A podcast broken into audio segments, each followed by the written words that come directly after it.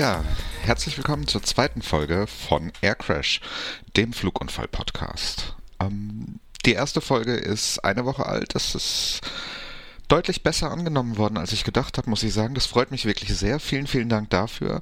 Ähm, ich habe einige E-Mails erhalten. Ich habe erstaunlich viele Zugriffe auf den Podcast erhalten, was mich wundert, aber natürlich in erster Linie wirklich total freut.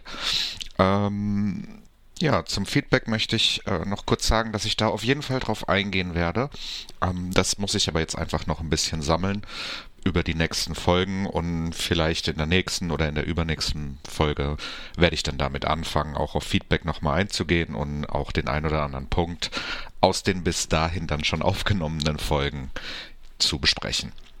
Ja, in der Folge heute geht es um einen Unfall, der tatsächlich hier in Deutschland passiert ist. Vielen von uns sicherlich in schrecklicher Erinnerung. Und zwar um die Flugkatastrophe von Überlingen aus dem Jahr 2002. Eine DHL-Frachtmaschine und eine Tupolev der Bashkirien Airlines sind über dem Bodensee in der Nähe von Überlingen in der Luft kollidiert. Heute möchte ich mir mit euch einmal anschauen, wie es ähm, zu diesem Unfall gekommen ist, welche Hintergründe da eine Rolle gespielt haben und ja, vor allem, was auch genau passiert ist und was auch danach passiert ist. Das ist nämlich bei diesem Unfall wirklich besonders interessant. Die Zusammenfassung der Ereignisse übernimmt heute netterweise meine gute Freundin Christina, die sich bereit erklärt hat, oder vielleicht habe ich sie auch dazu gezwungen, man weiß es nicht, die Geschichte des Unfalls von Überlingen für uns zu erzählen. Viel Spaß damit. Es ist der 1. Juli 2002, 20 Uhr, als Peter N. seinen Nachtdienst als Fluglotse in der Bezirkskontrollstelle in Zürich antritt, die unter anderem für den süddeutschen Luftraum zuständig ist. Den Nachtdienst teilen sich an diesem Abend drei Fluglotsen, von denen einer allerdings mit anderen Aufgaben betraut ist und daher nicht in die operative Flugüberwachung eingebunden ist. Neben den Lotsen befinden sich in den Räumen der Kontrollstelle auch noch zehn Techniker, die eine Umstellung der oberen Sektoren des Luftraums durchführen. Im Zuge dieser Umstellung sollen über die Nacht hinweg mehrere Systeme abgeschaltet werden, unter anderem auch das für die klassische Telefonverbindung zuständige SWI-02-System. Peter N. hat eine anstrengende Nacht vor sich. Da neben den Arbeiten an der Anlage sowieso der komplette Luftraum, für den die Kontrollstelle zuständig ist, in einen Sektor zusammengefasst wird, der an Peters Arbeitsplatz bedient wird. Weiterhin werden Peter N. und sein Kollege erst bei Dienstantritt mittels eines ausliegenden Selbstbriefings über die Arbeiten informiert.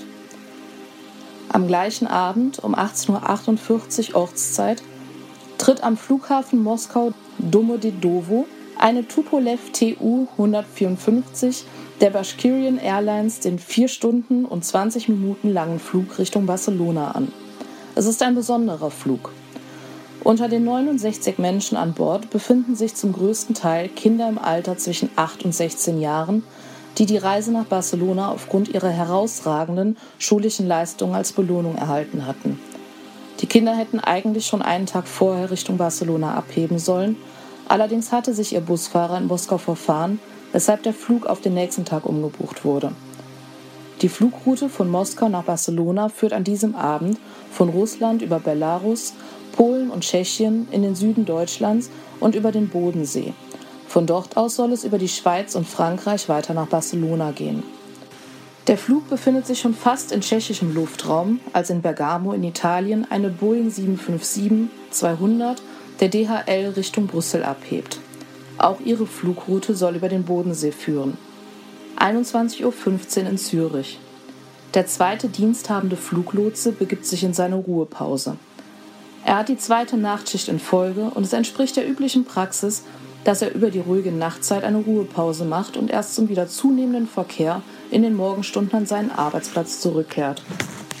Peter N. ist nun für den kompletten Zuständigkeitsbereich der Kontrollstelle alleine verantwortlich. Gegen 23.15 Uhr meldet sich in der Endanflugkontrolle des Flughafen Friedrichshafen ein verspäteter Airbus A320 an, der Peter Enns volle Aufmerksamkeit benötigt. Der Endanflug auf Friedrichshafen ist schwierig und bereits kleinere Höhenabweichungen können zu Problemen führen. Rückfragen per Telefon an den Flughafen Friedrichshafen werden nicht beantwortet. Um 23.30 Uhr, sowohl die Tupolev als auch die Boeing befinden sich bereits seit mehreren Minuten in dem von Zürich kontrollierten Luftraum, geben die Piloten der Tupolev ihre Höhe, Flugfläche 360 durch. Auf dieser Höhe hatte sich auch die Boeing wenig vorher gemeldet. Peter N. bestätigt beide Meldungen, weist allerdings keinem der beiden Flugzeuge eine andere Höhe zu.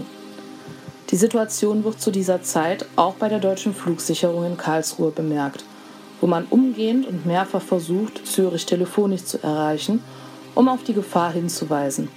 Die Anrufe gehen allerdings nicht durch. Um 23.34 Uhr meldet das Kollisionswarnsystem TCAS automatisch in beiden Cockpits die Unterschreitung des vorgeschriebenen Sicherheitsabstandes. Das System weist die Boeing an zu sinken und die Tupolev soll steigen. Peter N. bemerkt praktisch gleichzeitig die Gefahr und weist die Tupolev an, umgehend zu sinken. Die Besatzung der Tupolev diskutiert die Situation kurz und folgt dann der Anweisung des Lotsen zu sinken.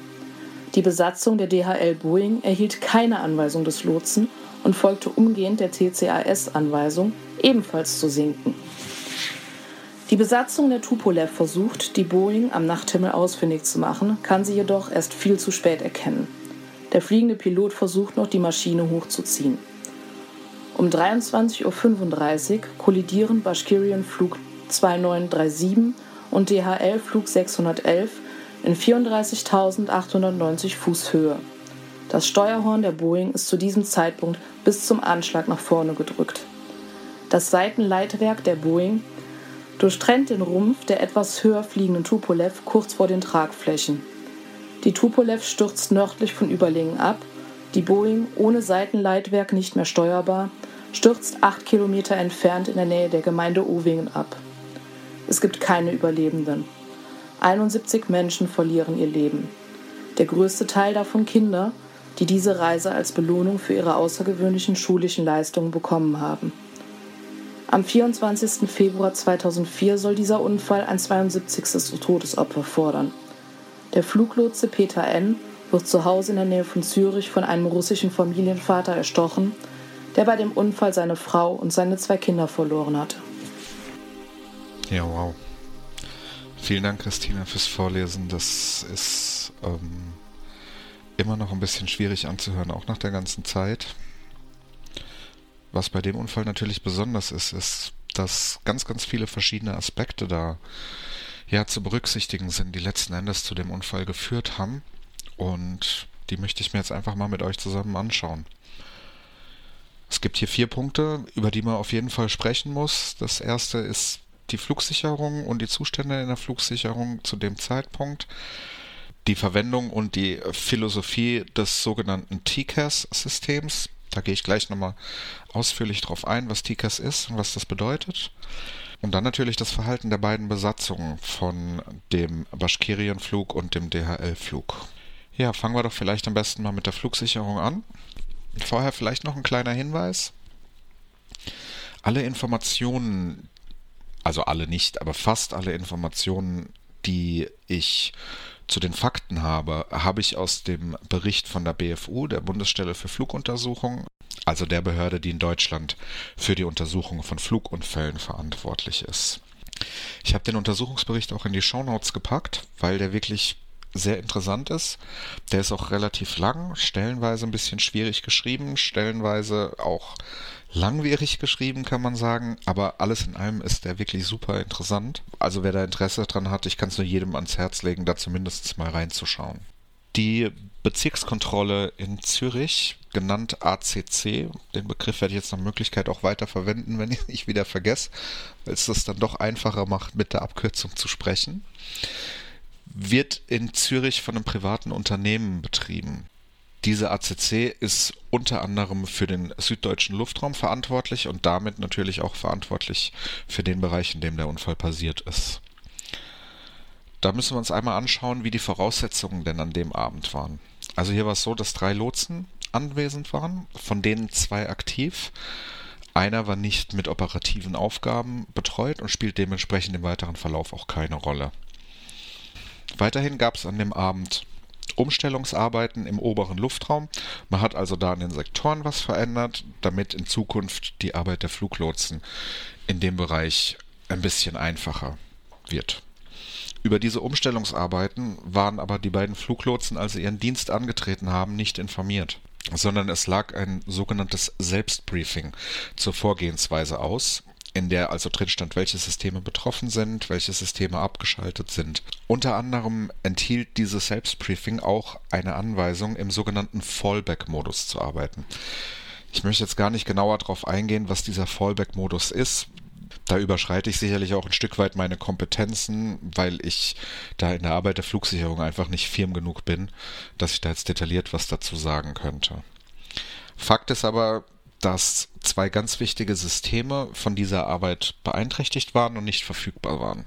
Das eine ist das sogenannte STCA, steht für Short-Term Conflict Alert und ist ein optisches Warnsystem, wenn sich eine Konfliktsituation anbahnt. Also sprich, wenn zwei Flugzeuge auf Kollisionskurs sind, dann gibt dieses System eine optische Warnung aus, die von dem Lotsen, der den Arbeitsplatz betreut, sofort wahrgenommen wird und der kann dann auch sofort darauf reagieren und gucken, wo da das Problem ist und wie er das Problem lösen kann. Das zweite System, das betroffen war und abgeschaltet war, war ein System, das da heißt SWI 02. Klingt ganz kryptisch. Ich weiß auch ehrlich gesagt nicht genau, wofür dieses System zuständig ist und was es alles tut. Ich weiß aber, wofür es unter anderem zuständig ist. Und das ist das ganz klassische Festnetztelefon. Heißt also, Festnetztelefonie war an dem Abend ja einfach nicht möglich, einfach nicht machbar. Da kam jetzt auch noch dazu, dass man vergessen hat zu erwähnen, dass dieses SWI 02 System nicht verfügbar ist. Das heißt, ähm, den Lotsen war überhaupt gar nicht bewusst, dass das System nicht da ist und dass das System nicht funktioniert. Ähm, dann müssen wir uns noch kurz anschauen, wie die Nachtschichtregelung, also die tatsächliche diensthabende Regelung zu dem Zeitpunkt in dieser ACC war. Es war so, dass jeder Lotse musste also immer zwei Nachtschichten machen und immer mit einem anderen Lotsen zusammen, der dann auch wieder quasi einen Tag versetzt diesen Zweitagesrhythmus gestartet hat. Also Lotse A hat Tag 1 und Tag 2 gearbeitet, Lotse B hat Tag 2 und Tag 3 gearbeitet und Lotse C hat Tag 3 und Tag 4 gearbeitet und so weiter. Der Lotse, der die zweite Nachtschicht in Folge gemacht hat, der hatte immer das Anrecht darauf, sich über den größten Teil der Schicht im Ruheraum aufzuhalten. Also nicht aktiv zu arbeiten, sondern im Prinzip eine längere Pause zu haben. Länger heißt in dem Fall tatsächlich über den kompletten Nachtzeitraum, wenn wenig Flugverkehr ist. Der ist ja gegen 21 Uhr bis 21.30 Uhr variabel ähm, in Pause gegangen und morgens dann erst wiedergekommen, wenn der morgendliche Flugverkehr eingesetzt hat. An dem Abend ist der zweite Lot um 21.15 Uhr in Pause gegangen und ab dem Zeitpunkt war also quasi der Peter N. im operativen Bereich komplett auf sich alleine gestellt. Um 23.20 Uhr hat sich dann in Friedrichshafen für den Endanflug ein Airbus A320 angemeldet. Das ist an sich erstmal ein normaler Vorgang. Hier war es aber aus mehreren Gründen ein besonderer Vorgang, weil A. Friedrichshafen keine Landung mehr zu dem Zeitpunkt geplant hatte. Der Flug war deutlich verspätet. Das wollte der Flughafen Friedrichshafen auch mitteilen, konnte es aber nicht, weil das macht man auf dem telefonischen Weg. Und wie wir ja wissen, haben die Telefone nicht funktioniert. Dementsprechend hatte also Friedrichshafen keine Möglichkeit, das Flugzeug noch zu melden. Und ja, der ist dann einfach über den Funk reingekommen. Und die zweite Besonderheit ist, dass es eine Dienstanweisung in dieser ACC gab, dass Anflüge auf Friedrichshafen die volle Aufmerksamkeit eines Lotsen brauchen, weil der Anflug auf Friedrichshafen halbwegs als kompliziert anzusehen ist und da bereits kleine Höhenunterschiede wirklich zu Problemen führen können. Der Peter N war also ab circa 23.20 Uhr mit diesem Anflug beschäftigt, für den er einen komplett eigenen Monitor braucht. Er ist also dann an einen zweiten Arbeitsplatz gegangen, hat sich den für den Anflug eingerichtet und der Flugverkehr in seinem zuständigen Luftraum war auf einem anderen Arbeitsplatz, der ungefähr zwei Meter entfernt war. Er musste also mit seinem Stuhl wirklich zwischen den beiden Arbeitsplätzen hin und her rollen, um alles irgendwie gleichzeitig zu machen. Hat er auch gemacht. Ähm, er hat beide Aufgaben wahrgenommen, mit Sicherheit auch so gut wie es eben möglich war. Was ihm aber offensichtlich nicht aufgefallen ist, ist, dass zu dem Zeitpunkt der Konflikt zwischen den beiden Maschinen, um die es hier geht, auf Flugfläche 360 zustande gekommen ist und die beiden Maschinen sich immer weiter angenähert haben. Es ist allerdings nicht gar niemandem aufgefallen.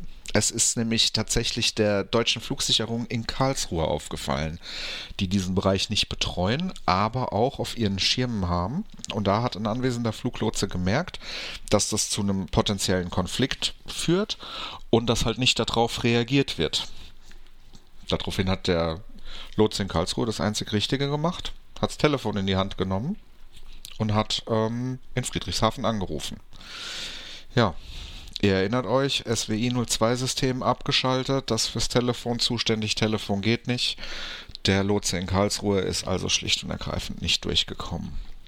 Der zuständige Fluglotse in Zürich hat dann allerdings die Situation um 23.34 Uhr selbst bemerkt und hat die Bashkirian Airlines Maschine angewiesen, sofort zu sinken. In der Maschine gab es zu dem Zeitpunkt schon eine TCAS Resolution Advisory, auf die ich gleich auch gerne nochmal detailliert eingehe, wenn wir zu der Besatzung von der Bashkirian-Maschine kommen. Und ich gehe auch gleich natürlich nochmal genau drauf ein, was TCAS macht, was eine Resolution Advisory ist, was das bedeutet und so weiter. Die Anweisung von dem Fluglotsen an die Bashkirien wurde von dieser nicht bestätigt. Daraufhin hat er sie nochmal abgesetzt und sie wurde dann sofort bestätigt. Wir können hier jetzt davon ausgehen, dass Peter N. zu dem Zeitpunkt davon ausgegangen ist, dass die Situation gelöst ist, dass es den Konflikt quasi nicht mehr gibt und sich auch wieder anderen Aufgaben zugewendet hat. Zu der betroffenen Boeing hatte er innerhalb des Situationszeitraums, möchte ich es jetzt mal nennen, keinen Kontakt mehr und sollte auch, ja, wie wir wissen, nie wieder mit der Boeing sprechen. Ähm, jetzt ist ganz, ganz oft das Wort TCAS gefallen und ich möchte jetzt einfach mal kurz erklären, was das ist und warum es in diesem Unfall so eine wichtige Rolle spielt.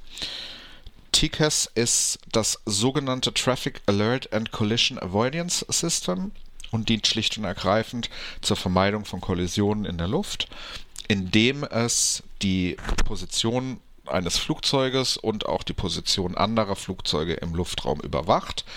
Und wenn es merkt, dass die Mindestabstände unterschritten werden, gibt es eine sogenannte Resolution Advisory aus. Das ist eine Anweisung, die Beispielsweise Flugzeug 1 sagt Sink und Flugzeug 2 sagt Steig, um eben den Konflikt aufzulösen, dass die beiden Flugzeuge sich auf Kollisionskurs äh, befinden. Die Systemphilosophie von TCAS besagt, dass eine TCAS-Anweisung der Anweisung eines Fluglotsen übersteht. Also wenn TCAS was sagt, dann ist das Gesetz. Laut der Philosophie. Wir sprechen hier vom Jahr 2002, da war TCAS noch relativ neu. Ähm, tatsächlich wurde erst 1998 von der ICAO, also der Internationalen Zivilen Luftfahrtbehörde, beschlossen, dass TCAS ab 2003 verpflichtend in allen Flugzeugen, die größer als Abfluggewicht 17 Tonnen sind, zu verbauen und in Betrieb zu nehmen ist. Jetzt sprechen wir hier von 2002. Kann man also sagen, da war es noch gar keine Pflicht. Nein, kann man nicht denn im Eurocontrol-Raum, also in allem europäischen Luftraum, war tatsächlich die Inbetriebnahme schon ab 2000 Pflicht. Trotzdem war das System noch relativ neu, es war vieles noch relativ ungeklärt. Die alle anwesenden Piloten hatten tatsächlich auch erst im Zeitraum zwischen 2000 und 2001 ihre TCAS-Schulungen. Und ja, es war die eben angesprochene Systemphilosophie zu dem Zeitpunkt noch gar nicht als Gesetz, also als, als feste Anweisung festgeschrieben. Es stand zwar in den TCAS Handbüchern drin für jedes Flugzeug, dass die Anweisung absolute Priorität 1 hat und ähm, immer einem Fluglotsen übergeordnet ist. Das war aber keine Gesetzgebung. So hat zum Beispiel das sogenannte FOM, also Flight Operations Manual, das Gesamtflughandbuch ähm, der Bashkirian Airlines, TCAS mit keinem Wort erwähnt. Gegensätzlich aber gesagt, dass die Anweisung eines Fluglotsen immer unbedingt zu befolgen ist. Ähm, das sind jetzt nur mal so ein paar kleine Auszüge über die TCAS-Situation zu dem Zeitpunkt. Und worüber man da vielleicht noch kurz sprechen muss, ist auch, wie der Normalablauf bei einer TCAS Resolution Advisory ist. Also normalerweise ist es so, dieser Alarm, der ist relativ laut, relativ in, intensiv, sagt äh, mehrmals hintereinander Traffic, Traffic, Traffic, dazu ein Piepston und gibt dann eben die Anweisung aus. Jetzt unterscheiden wir ja im Cockpit im Flugzeug immer zwischen Pilot Flying und Pilot Monitoring. Ersterer ist der, der die tatsächlichen Flugaufgaben des Flugzeugs übernimmt und der zweite ist der, der das Ganze überwacht, andere Aufgaben wahrnimmt, funkt und so weiter.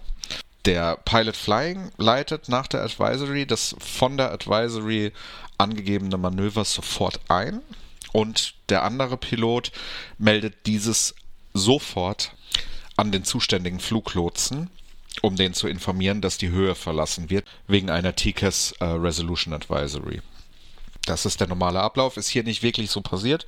Da kommen wir jetzt gleich im Detail auch nochmal dazu, aber ich glaube, dass das eigentlich einen ganz guten Überblick gibt, was TCAS macht und wofür es da ist. Heutzutage übrigens ähm, sind diese Fragen, die da noch offen waren, alle geklärt.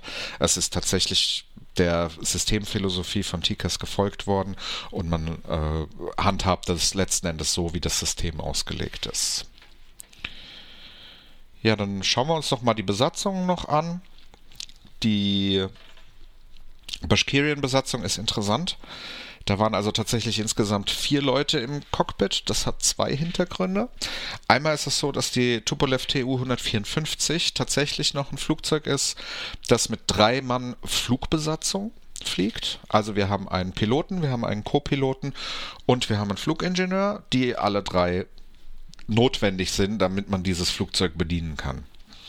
Ähm, die Maschine war ja unterwegs nach Barcelona und für den Flughafen Barcelona hat die Airline Bashkirian Airlines tatsächlich äh, eine Anweisung an Piloten ausgegeben, dass der Flughafen nur angeflogen werden darf, wenn der zuständige Pilot mindestens zwei Flüge mit einem Instruktor an diesen Flughafen gemacht hat. Der Hintergrund ist schlicht und ergreifend, dass der Anflug in Barcelona recht bergig ist und dementsprechend ein bisschen kompliziert und damit es da nicht zu Problemen kommt, fliegt man das mit einem Instruktor zusammen, der erfahren ist an dem Flughafen und der einem einfach die Kniffe und die Tricks zeigt. Der Kapitän dieses Fluges war mit dem zweiten dieser beiden Anflüge ähm, tatsächlich an, an diesem Abend betraut. Dementsprechend war also der Kapitän auf dem linken Sitz gesessen, auf dem rechten Sitz war der Instruktor gesessen und der eigentliche Co-Pilot von dem Flug muss ja auch noch irgendwo hin. Der ist hinten links gesessen auf dem sogenannten Jump Seat. Das ist ein wegklappbarer Sitz im Cockpit, der bei Bedarf eben verwendet werden kann, so wie es jetzt hier der Fall war. Die BFU kommt in ihrem Abschlussbericht ähm, zu dem Ergebnis, dass der ähm, Instruktor der verantwortliche Flugzeugführer war und dass der Instruktor zu dem Zeitpunkt äh, der Kollision das Flugzeug auch geflogen hat. Das ist ähm, nur am Rande interessant, aber die Feststellung an sich, die wollte ich schon auf jeden Fall erwähnt haben. Übrigens hatte der Kapitän über 12.000 Flugstunden der Instruktor hatte 8500 Flugstunden und der hinten äh, links sitzende Co-Pilot hatte 7890 Flugstunden. Also man kann hier durchaus von einer sehr, sehr erfahrenen Crew sprechen in allen Aspekten. Der Flug an sich ist völlig normal verlaufen, es gab keine Besonderheiten. Es ist weder im Cockpit Voice Recorder noch im Flight Data Recorder irgendwas gefunden worden, was auf eine Einschränkung, Beeinträchtigung oder sonst irgendwas in die Richtung hingewiesen hätte. Es war schlicht und ergreifend alles in Ordnung und ja, völlig normal. Allerdings ähm, war das TCAS in dem Flugzeug auf die äh, maximale Reichweite eingestellt. Da muss ich jetzt nochmal kurz einen TCAS-Exkurs machen, nachdem wir TCAS eigentlich schon abgeschlossen hatten, weil ich das tatsächlich äh, vergessen hatte, es aber sehr, sehr, sehr wichtig ist. Die Anzeige von TCAS im Cockpit kann man sich ganz, ganz entfernt wie ein Navigationssystem vorstellen. Ja, da ist also im Prinzip ist ein Schirm da, auf dem äh, der Luftverkehr in einem gewissen Maßstab angezeigt wird. Dieser Maßstab ist einstellbar von maximal 40 nautischen Meilen bis zu Minimum 16 nautischen Meilen. Bei der Tupolev waren eben diese 40 nautischen Meilen eingestellt. Das ist interessant, weil hätte man diesen Monitor regelmäßig beobachtet, wäre man durchaus in der Lage gewesen zu erkennen, dass hier eine Konfliktsituation am Entstehen ist. Es ist nicht verpflichtend, das zu beobachten. Dafür ist die zuständige Flugsicherung da, keine Frage. Aber hier ist schon so der erste Punkt, wo man ja mit ein bisschen Aufmerksamkeit ähm, tatsächlich das hätte sehen können. In der Recherche zu der Folge bin ich übrigens äh, auf eine Tatsache, ich weiß es nicht, ob es eine Tatsache ist, auf eine Information gestoßen, dass der hinten links sitzende Co-Pilot tatsächlich bemerkt hätte, dass auf dem TCAS sich eine Situation entwickelt und die Crew auch darauf hingewiesen hat. Ich habe das aber nicht aus verwertbaren Quellen gefunden ähm, und der, der Gesprächsverlauf im Cockpit ist zum größten Teil in Russisch, also ist es jetzt für mich als jemanden, der kein Russisch spricht, auch in keiner Weise irgendwie nachvollziehbar, ob das wirklich so ist. Es wird im Unfalluntersuchungsbericht nicht erwähnt, das wird in anderen Quellen erwähnt. Man kann also annehmen zumindest, dass man in dem Cockpit schon vor Auslösen der Resolution Advisory mal über diese Situation gesprochen hat, beziehungsweise dass jemand darauf hingewiesen hat. In den Quellen, die ich gefunden habe, heißt es, er hat darauf hingewiesen, es wurde aber nicht weiter darauf eingegangen. Reine Randinformationen, nicht wirklich ein belegbarer Fakt. Ob es so war, ja, man weiß es nicht. Auf jeden Fall irgendwann kam dann die TCAS Resolution Advisory und die war auch äh, das erste Mal, dass die Crew von der Bashkirian Airlines Maschine gemerkt hat, dass hier was nicht stimmt und dass hier ja eine Situation am Entstehen ist. Es passiert auf dem Voice Recorder nichts. Das heißt, man kann also schon davon ausgehen, dass es hier irgendwie eine Verwirrung gibt, ähm, was man denn jetzt machen soll. Wie lange man gebraucht hätte, um diese Verwirrung auszulösen. Das werden wir nie erfahren, weil tatsächlich sieben Sekunden nach Auslösen des TCAS, das hier zur Erinnerung nochmal ganz klar gesagt hat, steigen, ähm, sich auch der Fluglotse aus Zürich bei der Maschine gemeldet hat und die Maschine angewiesen hat zu sinken, also komplett entgegengesetzt dessen, was die TCAS Anweisung war. Da möchte ich jetzt auch noch mal kurz dran erinnern, dass zumindest die TCAS-Systemphilosophie sagt, dass ähm, bei komplett gegensätzlichen Anweisungen TCAS zu befolgen ist. Das aber nur noch mal dann kurz am Rande. Im Cockpit gab es eine kurze Diskussion darüber, was man jetzt machen soll. Man hat sich relativ schnell dafür entschieden, die Anweisung des Lotsen zu befolgen und zu sinken. Man hat den Sinkflug sofort eingeleitet, hat allerdings versäumt, ähm, den Fluglotsen darüber zu informieren, was dann wiederum dazu geführt hat, dass der Peter N. gedacht hat, er wurde vielleicht nicht verstanden. Der sieht es auch auf dem, seinem Radarschirm nicht sofort, dass die Maschine jetzt in den Sinkflug übergegangen ist, sondern das kommt immer mit ein bisschen Verzögerung. Er hat also die Maschine nochmal angesprochen, hat gesagt, bitte auf Flugfläche 350 sinken. Man war zu der Zeit auf Flugfläche 360 unterwegs. Wir sprechen von einer Differenz von 1000 Fuß. Und er hat dazu gesagt, Verkehr auf 2 Uhr rechts. Was bedeutet Verkehr auf 2 Uhr? Das ist, wenn man im Cockpit sitzt und man sucht etwas draußen am Himmel, dann redet man immer vom Ziffernblatt von der Uhr. Das heißt, 12 Uhr ist ganz vorne, 3 Uhr ist rechts, 9 Uhr ist links, 6 Uhr ist hinten, 2 Uhr ist also dementsprechend rechts ein bisschen vorne. Problem hierbei ist, dass das falsch war. Die DHL-Maschine war nämlich nicht rechts, sondern links. Das hat dann natürlich auch dazu geführt, dass der Kommandant von der Maschine das Flugzeug schlicht und ergreifend auf der falschen Seite gesucht hat. Das geht auch aus dem Cockpit Voice Recorder so hervor. Neun Sekunden vor der Kollision fragt der Kapitän, ja, wo ist denn das Flugzeug und der Copilot, der hinten links sitzt, entdeckt es und ruft hier links, also auf der anderen Seite. Neun Sekunden vorher hat man also festgestellt, wo das Flugzeug ist und hat dann mit Sicherheit auch gesehen, okay, wir befinden uns auf einem Kollisionskurs. Ähm, zwei Sekunden vor dem Aufschlag hat man nochmal stark versucht, die Maschine hochzuziehen. Es war leider auch die letzte bekannte Handlung in diesem Flugzeug vor der Kollision. Bei dem Aufprall selbst ist die Tupolev in zwei Teile geschnitten worden und das kurz vor den Tragflächen. Das ist also quasi die Cockpit-Sektion komplett von dem Rest des Flugzeugs getrennt worden. Dementsprechend völlig klar, keine Steuerung mehr möglich, keine Möglichkeit mehr irgendwas zu machen und daraufhin ist die Maschine dann abgestürzt. Ja, bei der DHL-Besatzung ergibt sich ein bisschen ein anderes Bild.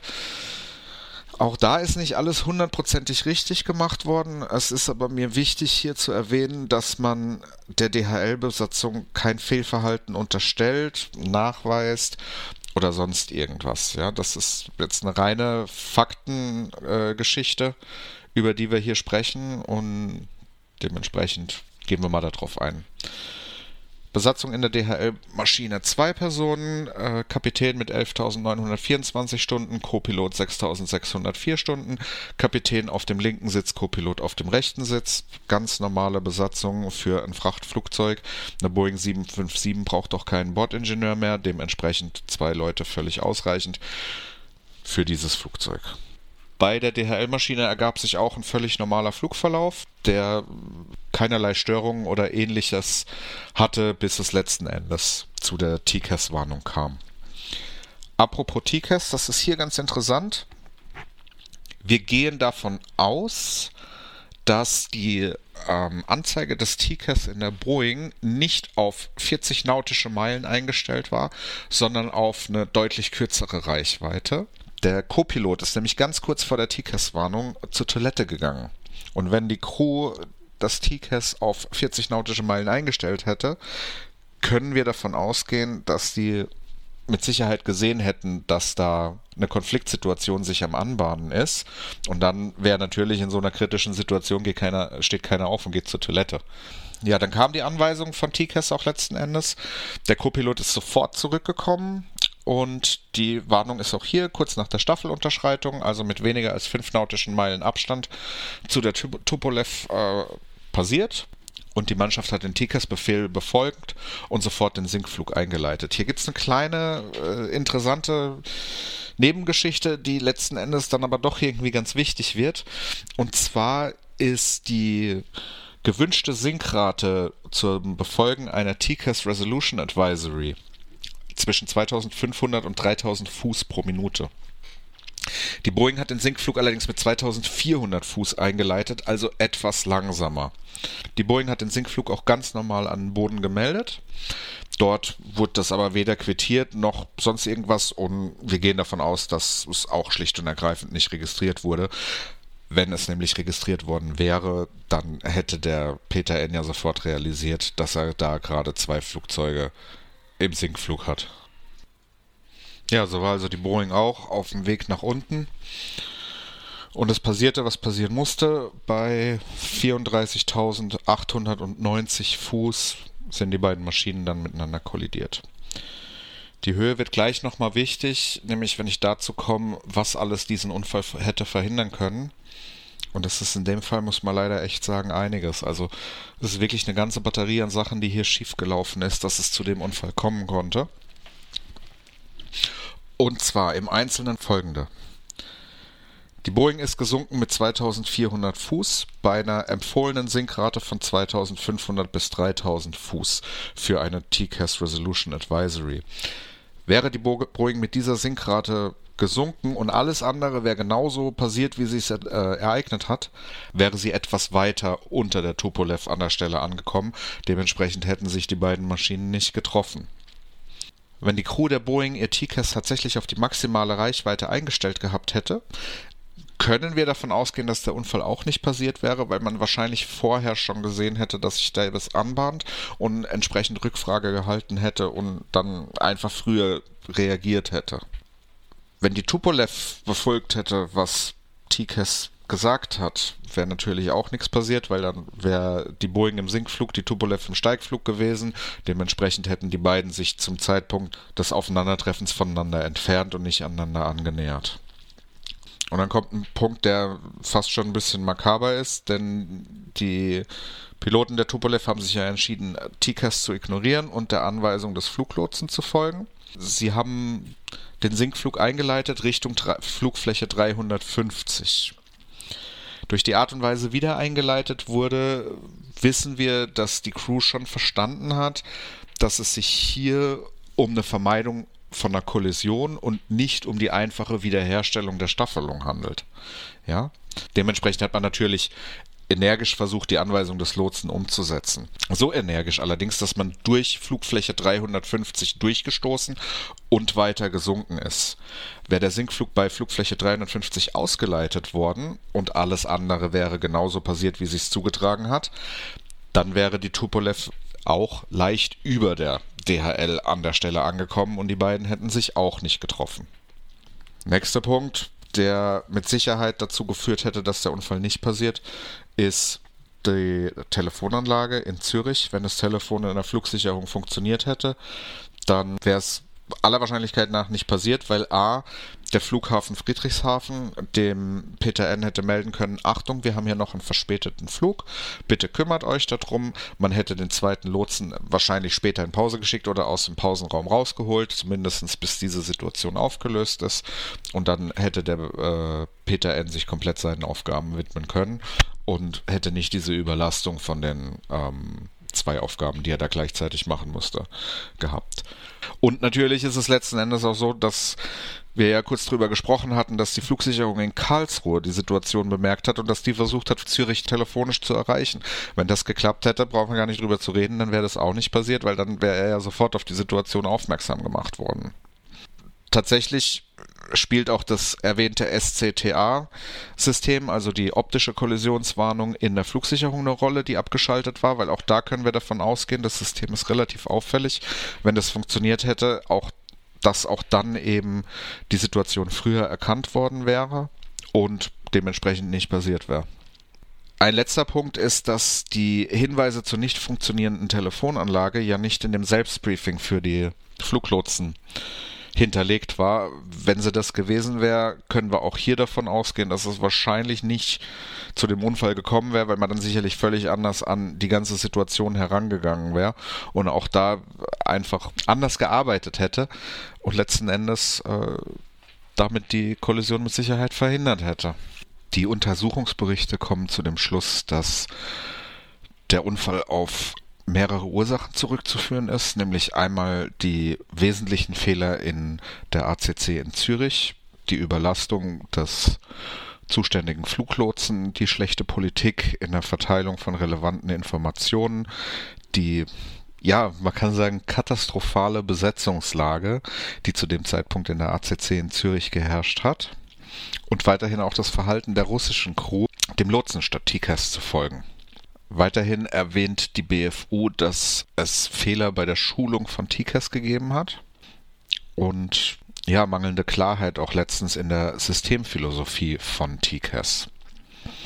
Unterm Strich lässt sich sagen, dass es ein absolut vermeidbarer Unfall war, der ironischerweise auch in der Sicherheitspolitik nicht viel verändert hat, denn die BFU hat mehrere sogenannte ähm, Sicherheitswarnungen ausgegeben, nach dem Unfall und keine einzige davon wurde umgesetzt oder befolgt. Es hat also noch eine ganze Zeit lang gedauert, bis dann die TCAS Resolution Advisory auch im Gesetzestext so formuliert wurde, dass ihr halt unbedingt Folge zu leisten ist und dass sie immer einem Fluglotsen übersteht. Gott sei Dank ist es aber mittlerweile in der Zwischenzeit passiert, weil es ja auch wahnsinnig wichtig ist für die Flugsicherheit und das System an sich funktioniert perfekt. Es ist ganz, ganz relevant. Es wird relativ selten tatsächlich verwendet. Also es gibt seit dem Unfall ganz, ganz wenige tatsächlich nur Zwischenfälle, bei denen TCAS dann letzten Endes eine Rolle gespielt hat. Genau genommen sind es sogar nur vier seit diesem Unfall und ähm, von den vier sind zwei in 2019 gewesen. Das ist ein Zufall, das muss man auch nicht unbedingt bewerten. Das macht jetzt 2019 nicht irgendwie zu, zu einem schwierigen oder unsicheren Jahr. Aber es ist halt ganz insgesamt ganz interessant, dass die allermeisten Piloten TCAS-Anweisungen nur aus dem Simulator kennen und im regulären Flugbetrieb noch nie äh, erlebt haben. Wenn man sich anguckt, wie viele Flugzeuge täglich so in der Welt unterwegs sind, im Moment wissen wir es in, wegen einer gewissen Situation mit C, ein paar weniger. Aber abgesehen davon oder außerhalb von dem Zeitraum sind brutal viele Flugzeuge jeden Tag unterwegs und dass sich da so selten nur welche so nah aneinander annähern, dass es eben zu so einer Anweisung kommt, das ist schon beeindruckend und das zeigt vor allem auch, was die Flugsicherungen unterm Strich für einen großartigen Job machen. Die Geschichte von der Flugzeugkatastrophe von Überlingen, die geht noch ein Stück weiter. Und zwar genau genommen bis zum 24. Februar 2004. Da ist nämlich ein weiteres Todesopfer aus diesem Unfall zu beklagen gewesen. Und zwar der besagte Fluglotse Peter N. Der wurde an diesem Tag von einem russischen Familienvater, der bei dem Unfall seine Frau und seine beiden Kinder verloren hat, vor seinem Haus erstochen. Der Mann wurde daraufhin in der Schweiz angeklagt, äh, zu acht Jahren Haft verurteilt. Das wurde nach Berufung auf fünf Jahre und drei Monate reduziert. Zu dem Zeitpunkt hatte er schon zwei Drittel dieser Strafe abgesessen und ist dann auch umgehend aus der Haft entlassen worden und in seine Heimat zurückgekehrt. In der Heimat ist er angekommen und wurde dort als Held gefeiert, weil er das gemacht hat und ist da mittlerweile auch äh, stellvertretender Bauminister in der Region, in der er eben wohnt. Das möchte ich überhaupt gar nicht beurteilen. Ich finde nur, dass es zu dem Unfall dazugehört und ja, eine gewisse Relevanz hat. Bashkirian Airlines gibt es in der Zwischenzeit nicht mehr. Die waren Insolvenz. Die DHL fliegt natürlich weiter, fliegt sehr sicher und äh, sorgt dafür, dass ganz, ganz viel Fracht auf dieser Erde von A nach B kommt. Rechtliche Konsequenzen hatte der Unfall auch, und zwar sowohl zivilrechtliche als auch strafrechtliche ähm, Konsequenzen hat es da letzten Endes gegeben. Interessant hierbei ist, dass Bashkirian Airlines äh, Klage gegen das Unternehmen eingereicht hat, das die ACC in Zürich betrieben hat. Der Klage folgte auch noch eine Klage gegen die Bundesrepublik Deutschland mit dem Vorwurf mangelnder Flugsicherung und Flugüberwachung. Die geforderte Schadenssumme waren dabei 2,6 Millionen Euro für das zerstörte Flugzeug. Interessant ist, dass das Landgericht Konstanz der Bundesrepublik Deutschland die alleinige Schuld an dem Unfall gegeben hat, weil die Übertragung der Flugsicherung im süddeutschen Randbereich am Bodensee an das Schweizer Unternehmen rechtswidrig und somit aufgrund ungültiger Verträge unwirksam sei. Man hat also im Nachhinein festgestellt, dass die Flugsicherung von dem Bereich, so wie sie stattgefunden hat, gar nicht hätte stattfinden dürfen. Es gab natürlich auch Schadensersatzforderungen in Bezug auf die Opfer. Hier wurde wiederum die Airline äh, verklagt. Wobei hier ein Gericht in Barcelona die Schuld auch zu einem großen Teil bei den Bashkirian Airlines Piloten gesehen hat und dementsprechend Bashkirian zu Schadensersatzleistungen verklagt hat. Die Airline war zu dem Zeitpunkt allerdings schon insolvent. Strafrechtliche Folgen gab es ausschließlich für das Schweizer Unternehmen, das die ACC in Zürich betrieben hat. Dort wurden insgesamt acht Mitarbeiter äh, der fahrlässigen Tötung angeklagt. Von den acht Prozessen sind vier tatsächlich in einer Freiheitsstrafe auf Bewährung geändert. Es ging dabei um vier leitende Angestellte, bei denen man die Schuld letzten Endes gesehen hat. Ja, damit soll es dann auch gewesen sein zu der Katastrophe von Überlingen. Die Folge neigt sich dann für heute dem Ende zu. Ich freue mich auf jeden Fall wahnsinnig über Feedback. Ihr erreicht mich entweder per E-Mail unter aircrashpodcast at gmail.com, auf Instagram unter alles zusammengeschrieben aircrashpodcast oder bei Facebook in einzelnen Worten Aircrash Podcast. Schreibt mir, was ihr davon haltet. Ideen, Verbesserungsvorschläge, Themenvorschläge, alles gern gesehen. Ich freue mich drauf. Ich werde in den nächsten Folgen dann auch anfangen, auf Feedback einzugehen. Habe ich ja am Anfang schon kurz erwähnt. Ähm, die nächste Folge kommt am 18.12., auch wieder so gegen 17 Uhr irgendwann, wird die dann online sein. Ich freue mich aufs nächste Mal und ja, bis dahin. Ich bin der Sebastian, macht's gut. Tschüss.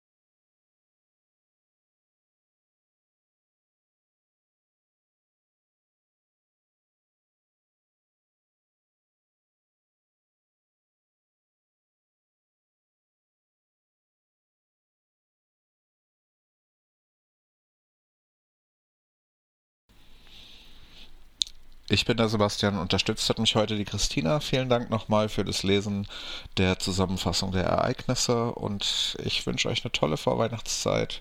Wir hören uns nächste Woche. Bis dahin, macht's gut. Tschüss.